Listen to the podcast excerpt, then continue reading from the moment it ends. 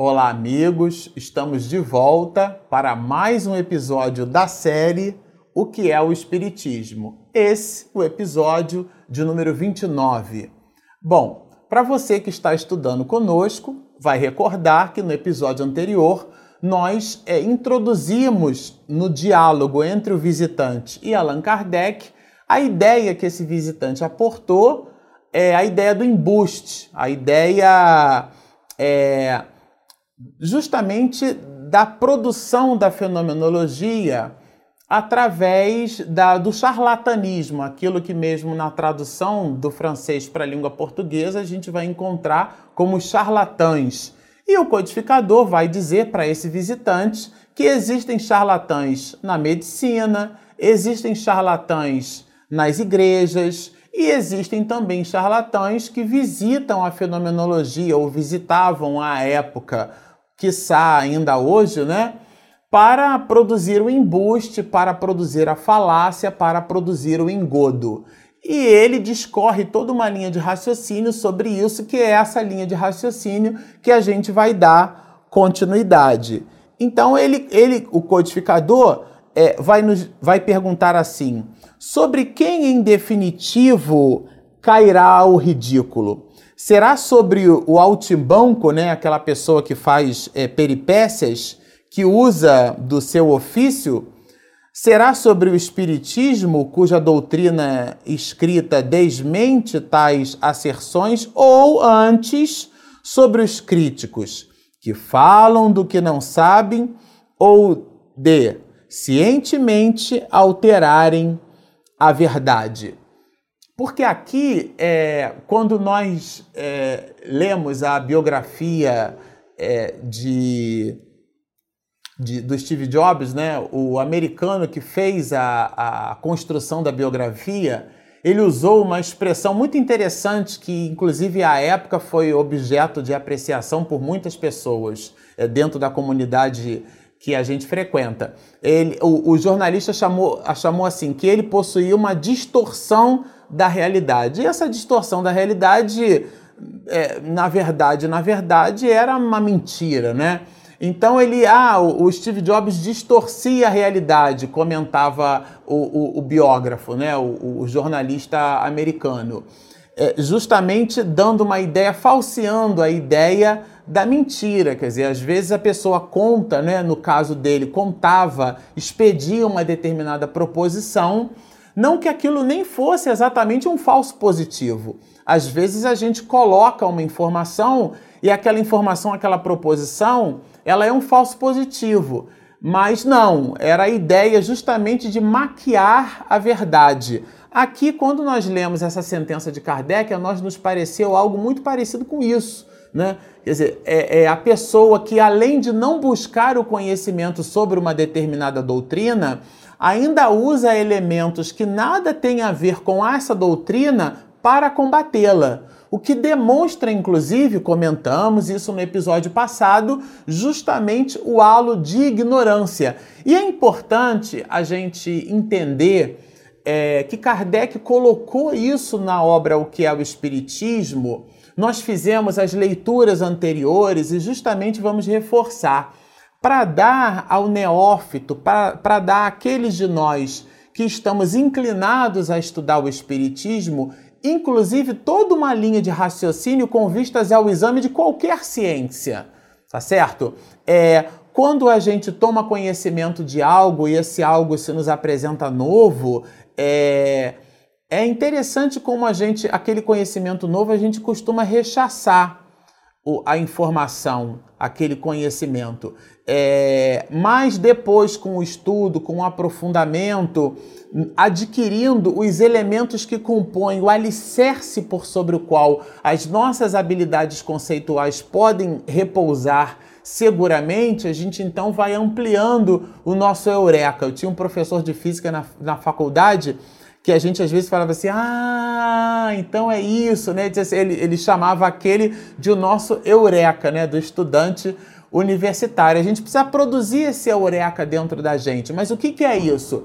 É justamente a, a gente precisa se permitir estudar, se permitir conhecer, se permitir é, amealhar conhecimentos que são complementares ao estudo daquela ciência, que oferecem base de sustentação, oferecem alicerce, oferecem calço para que então aquela laje, sabe quando a gente faz uma laje que a gente precisa colocar aqueles pilares, aqueles calços para poder sustentar para a laje então não ceder? É o que acontece com o nosso conhecimento. A gente precisa colocar calços, colocar vigas de sustentação, colocar estruturas que não façam com que aquela nossa edificação ela ceda. O que é que significa isso na prática? É ter base, é ter instrumentos, é ter alicerces sólidos.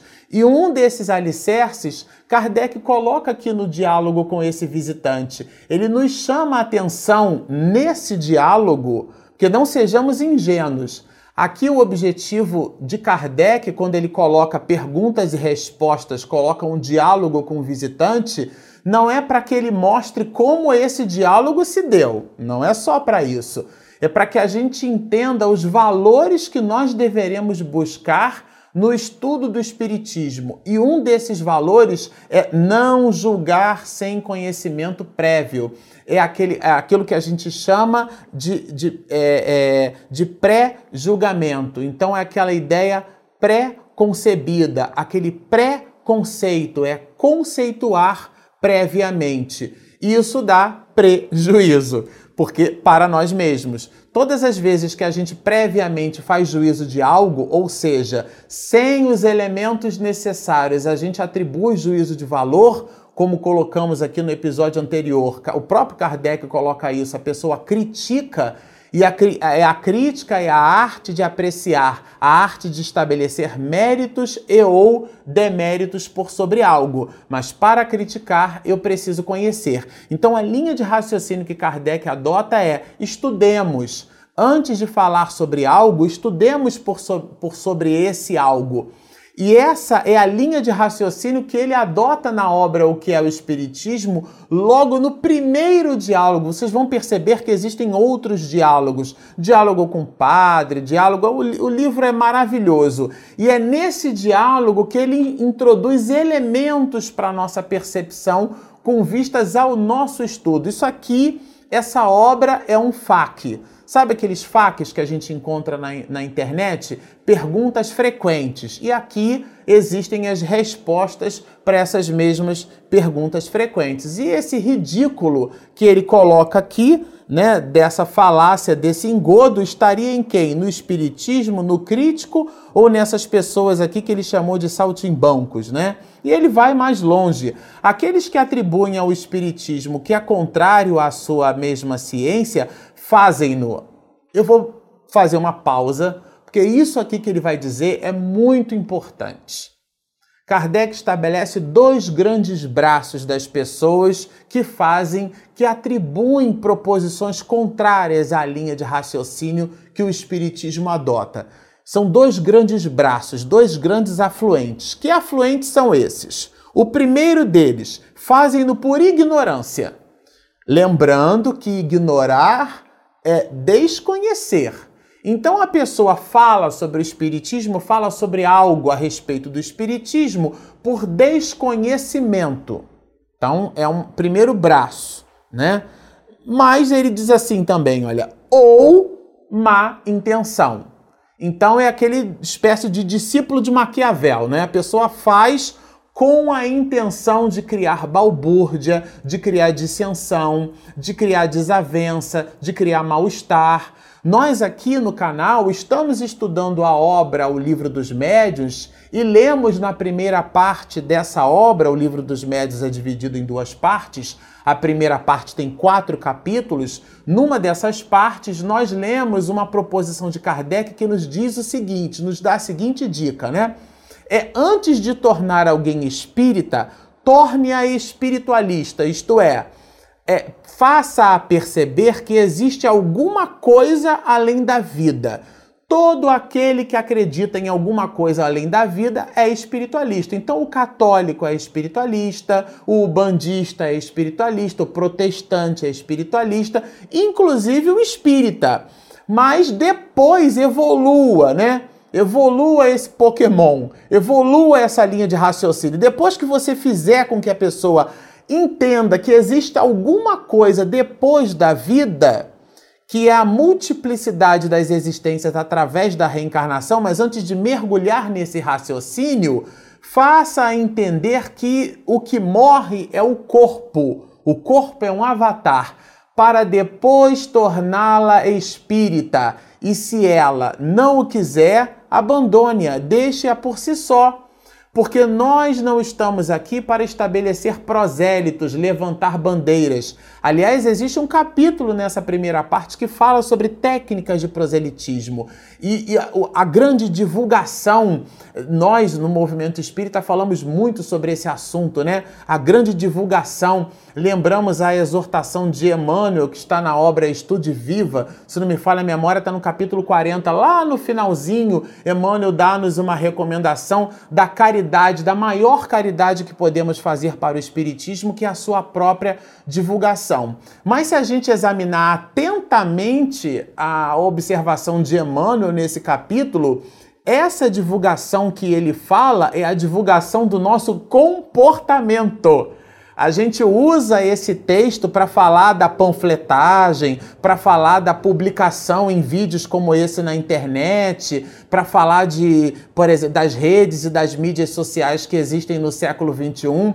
Mas se observarmos e lermos com atenção a explicação de Emmanuel, a orientação desse espírito, que é um dos espíritos que tem maior conhecimento de evangelho no mundo espiritual, a dica de Emmanuel é para que a divulgação seja através do nosso próprio comportamento, né? Então, é como a exortação que conhecemos muito, é, na, da necessidade de divulgarmos o Evangelho a todo tempo e, se necessário for, utilizemos palavras. Então, é o nosso exemplo que fala, que deverá falar mais, que deverá falar de uma maneira pujante. Então, aqui fica muito claro é, quando Kardec fala da ignorância e da má fé. Ele estabelece estes dois binômios. No primeiro caso, a leviandade.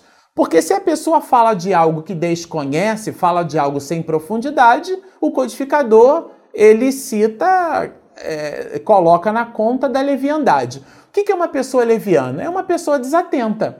É uma pessoa que fala, que versa, que estuda. É como se nós estivéssemos falando sobre essa matéria aqui da obra O que é o Espiritismo, sem termos feito a leitura, a releitura, o estudo, sem termos feito a análise e o cruzamento desse pensamento com outros autores, com filósofos, citações que nós produzimos aqui, que são objetos de estudo, de leitura, para poder enriquecer o trabalho. Quer dizer, se a gente simplesmente liga a câmera e sai falando, isso é uma leviandade, porque nós estaríamos falando de algo que não conhecemos. Então aqui Kardec fala, né, ele atribui àqueles que falam ao contrário do espiritismo, estabelecem dois grandes braços, um pela ignorância e outro pela má intenção. A ignorância, que é a nossa infeliz capacidade de ignorar algo, ele coloca na conta da leviandade. E o segundo, que é a má intenção, ele coloca na conta da má fé. Isto é, a pessoa já não tem ignorância, ela possui alguns elementos para refletir por sobre aquela linha de raciocínio, mas ela induz a pessoa a uma proposição que, que gera a discórdia, que gera a inimizade. Aliás, isso é uma dica para todos nós, né?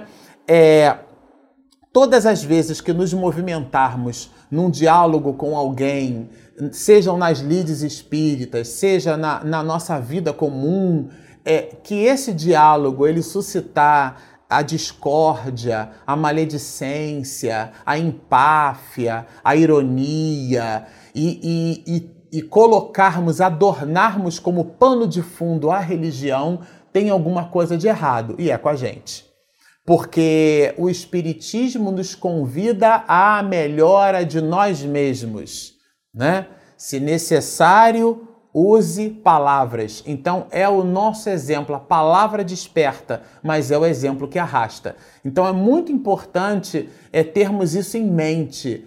Quando a gente fala aqui de má fé, como segundo, aliás, o codificador fala de má fé, ele entra nessa linha de raciocínio.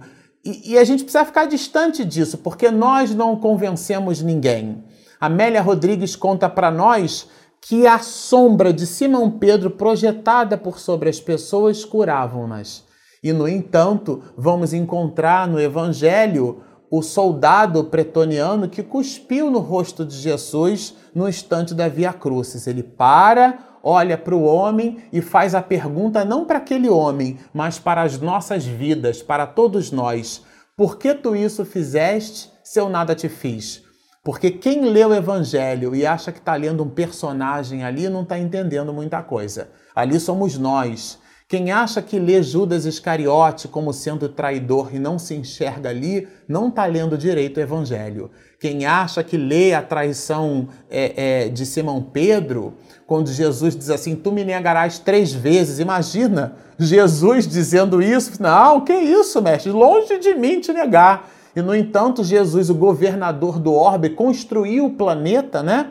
É, ele tinha um psiquismo muito profundo e elevado, conhecia né, cada um de nós em profundidade, sabia da, da, da alma do homem rude e, ao mesmo tempo, da alma nobre, que era Simão Pedro, que construiria a, a Igreja do Caminho, né? E, esse que foi um dos grandes é, é, um, um, pilares do cristianismo primitivo. Então ele nos conhece, mas por uma coisa ou por outra é importante percebermos que se Jesus perguntasse para nós, né, você não, o que é isso, né? Eu de, de maneira nenhuma que eu iria é, traí-lo, iria trair a sua confiança, mas nós somos criaturas perfectíveis, não somos perfeitas, então precisamos estar atentamente cuidando do nosso comportamento, cuidando da nossa forma de ver, de sentir e de pensar o mundo. Porque se não for assim,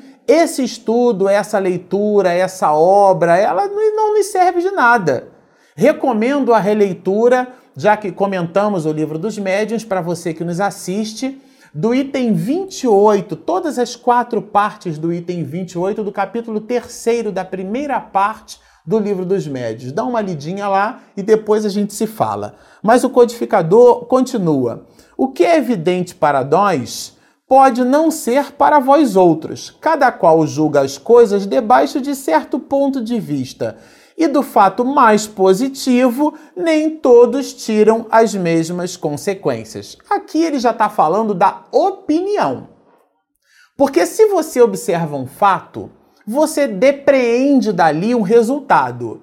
A abstração feita ao conhecimento que você possui para retirar dali uma análise. Se o seu conhecimento é raso, se o seu conhecimento é profundo, aqui ele está falando de opinião. Quando abrimos o episódio anterior, a gente comentou do, do acarajé, né? O acarajé quente ou frio, com ou sem pimenta né? Que hoje já todo mundo já conhece essa história do quente e do frio. Então tem gente que gosta muito de pimenta. Eu adoro pimenta. Tem gente que detesta pimenta. Então é uma questão de gosto, de pendor, de inclinação. É, aqui a gente visita um terreno. É, o que Kardec coloca é outro. Inclusive, essa semana nós publicamos no Facebook e publicamos no Instagram justamente essa linha de raciocínio de Kardec. Olha que brilhante, olha. Se um pintor, por exemplo, pinta em seu quadro um cavalo branco, não faltará quem diga que essa cor faz aí mau efeito. Quer dizer, a pessoa não gostou. Que a cor negra conviria mais, ela gosta mais do cavalo preto. E nisto não se comete erro, gente, porque aqui Kardec está falando de opinião. Cometer-se-á, porém, aonde incorre-se no erro? Cometer-se-á, porém, se vendo que o cavalo é branco, olha isso, afirmar que é negro. É o que faz a maioria dos nossos adversários. Com isso aqui a gente já encerrava o ano, né? Porque o que é que ele está querendo dizer com isso? Você pode discordar do outro Você pode discordar do ponto de vista, olha, eu não aprecio esse ponto de vista dessa forma. Inclusive, as pessoas que possuem habilidade de discorrer sobre um assunto sem ferir a suscetibilidade do outro e sim ao assunto que o outro traz, nós comumente costumamos chamar isso de diplomacia que é a capacidade que nós possuímos de falar, de dialogar sem ofender. Então, estabelecendo, indo ao encontro, ou de encontro, né? Ao ponto de vista, às proposições que a outra pessoa então coloca. Sobre isso, nós estudaremos e veremos bastante no próximo episódio, onde Kardec trará reflexões brilhantes para o nosso estudo para o avanço das nossas videoaulas.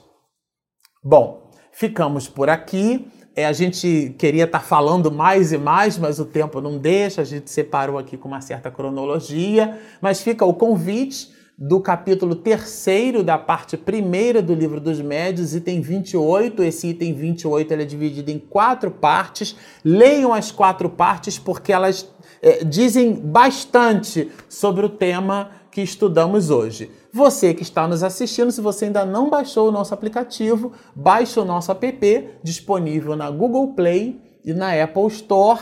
Assine o nosso canal, sigam-nos, estudem conosco e muita paz.